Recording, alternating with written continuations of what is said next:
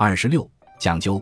前几天在《生活杂志·纯粹纽约》上读到一篇文章，谈如何有品位的雇佣保镖。纯粹纽约的定位大概是那些有相当收入的纽约客，所以购物部分读起来虚无缥缈，但绝没到吓坏人的地步。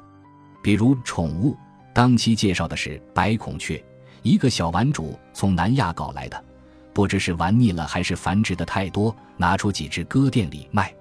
价格倒不贵，五千多一只。可是怎么养呢？总不成在后院搭个棚子养鸡似的，每天傍晚撒把米。一款珍珠钻石项链整六万，一种印尼咖啡豆一百七十五元一磅。考虑到读者都忙都累，这杂志也是以图为主，时装照片真是不俗，女人们全都一脸毛特刚似的凛然。话说回来，谈保镖的文章开宗明义。说保镖最忌讳的就是清一色的虎背熊腰，不管什么场合，在主人背后插手而立，目光炯炯，威风凛凛。好的保镖不显山不露水，在如不在。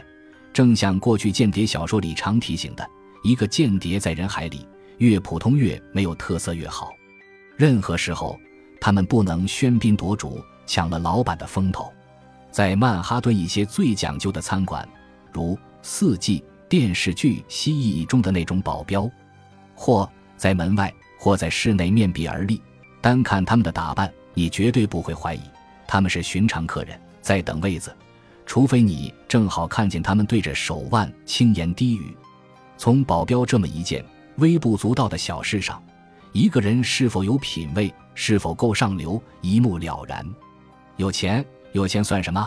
在纽约这样的地方，从古典的。范思久到现代股市的黑旋风李逵，奇形异状的暴发户太多了，都有钱，家世还不同呢。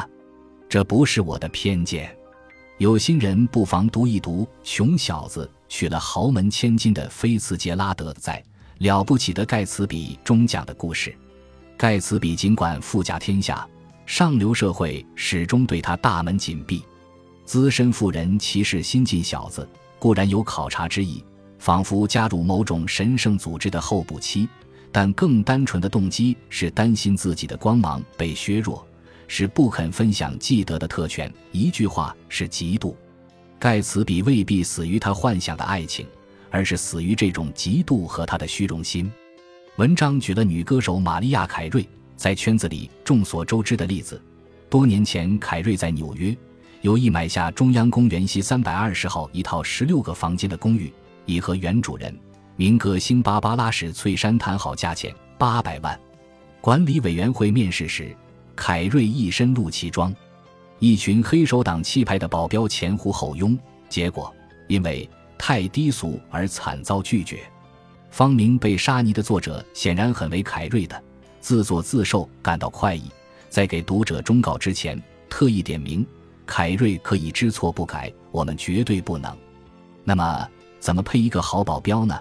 说难不难，绅士淑女们总该熟悉名表和珠宝吧？同样是钻石、黄金，同样是纹饰和色调，雅与俗的区别正在若有若无之间，正在微妙而不可言说之处。保镖也是如此，挑保镖就是挑一块表，挑一枚胸针，挑一套晚礼服。品味是在大场合处处留心，慢慢熏陶出来的。当然还得现身说法。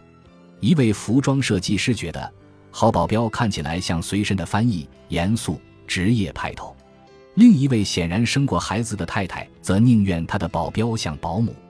沙特的班达尔王子每次出外，众保镖一律换上 polo 衬衫。有人说，保镖最好让人以为是主人的朋友，尤其是在打球、游泳、骑马这样的场合。女人比男人更离不开保镖，尤其是年轻美貌的影星和歌星。目前当红的林赛·罗汉，有一次，一个发疯的摄影师为了拍他的近照，拼命挤到跟前，保镖拉怎么也拉不开，硬是把他的车门掰坏了。何况美国人特别喜欢跟踪自己崇拜的名人，当然是异性。被骚扰还在其次，弄不好失身、被伤害，甚至送命。因此。女人与保镖多了一重喜，也多了一重忧。其实呢，这喜忧根本是一回事。爱上英俊的男保镖，或被英俊的男保镖爱上。惠特尼·休斯顿和凯文·科斯特纳合演的《保镖》，说中了不少人的心事。这部应该说很一般的影片，结果票房相当好。贝沙尼意味深长的告诫：在保镖情景中，这种情况越来越可能，因为雇佣前联邦特勤人员和退休警察为保镖被视为理想选择。女人千万不要当自己为歌星，要把自己当做第一夫人，高贵而不可侵犯。实际上呢？文章结尾引述一位名叫妮娜·格里康的女名流的话说：“和保镖浪漫一番，听起来真棒。雇保镖哦，没意思。”写到这里，作者大概也被保镖的浪漫闹昏头了。说到底，凡事都要讲品味，行为上的品味是通过礼节表现出来的。有时候其中的好坏真难说清楚。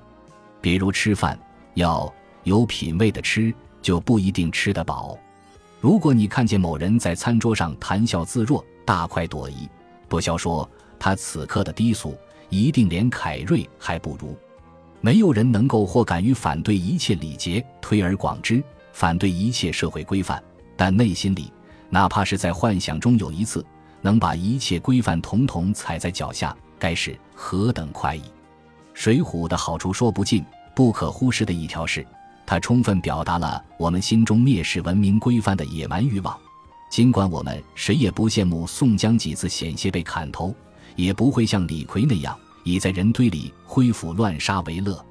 二零零六年春。